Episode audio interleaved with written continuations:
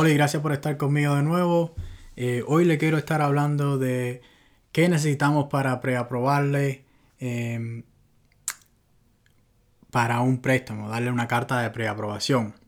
Eh, quiero que mantengan en mente que esto es basado en mi experiencia. Todos los lugares pueden ser un poco diferentes. Si tienen una alta probabilidad de ser preaprobado en una organización como la mía. Eh, le quiero entonces hablar de, para la mayoría de préstamos con nosotros, qué son los requisitos. Empezando con dos años de impuestos. Queremos por lo menos dos años de impuestos que haya hecho, sin importar si trabaja por W2 o 1099. También te pedimos dos años de W2 o 1099. El W2 es un documento que tu empleador te da, que ahí te declara lo que le has ganado por el año. Y eso es lo que tú usas para declarárselo al gobierno. Si eres una persona que trabaja con un 1099, esto te dice las ganancias que has tenido por el año en bruto. Y de ahí la persona que trabaja por su propia cuenta hace sus declaraciones y deducciones y llega a su cifra final o el neto. Esta cantidad es la que el banco usa para preaprobarte por cierta cantidad. También pedimos los últimos dos meses de su estado de cuenta. Aquí es donde el prestamista revisa si tienes algunos depósitos en efectivo que califique como una gran cantidad. El término gran cantidad es diferente para todo el mundo y se determina por el ingreso del cliente.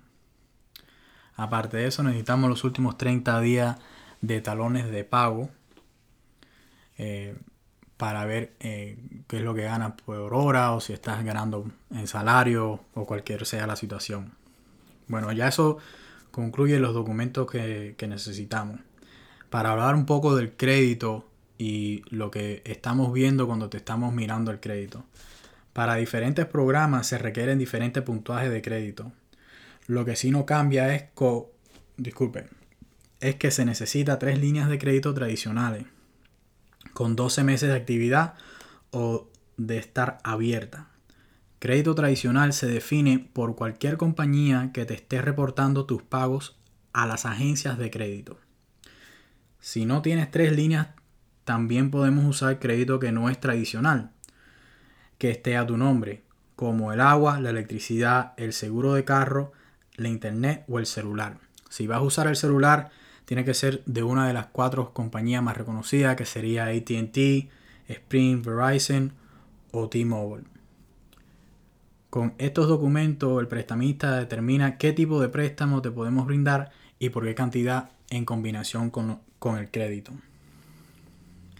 Y quería repetir de nuevo que esto es basado en mi experiencia. Puede ser diferente en diferentes lugares. Eh, te pido que por favor, por favor me llames si quieres hablar de su situación en específico. Mi número es el 502-309-4772.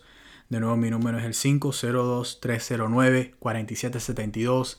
En la página web de las redes sociales de Facebook es Alejandro Pousa y en Instagram es Alejandro Pousa. Así me pueden encontrar.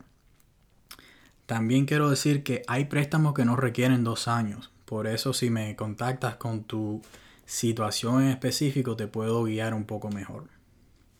Bueno, ya que hablamos ya de qué es necesario el primer paso para que ustedes mismos puedan determinar qué tipo de préstamo o determinar si lo podemos dar una carta de preaprobación o no, quiero anunciar que la organización sin fines de lucro Prospánica está dando una beca hasta de 5 mil dólares para estudiantes de la universidad. Para más detalles sobre la restricción, por favor visite su página web eh, que sería prospanica.org. El periodo para aplicar está abierto hasta el 27 de mayo. Bueno, muchas gracias por escucharme y que tengan un buen día.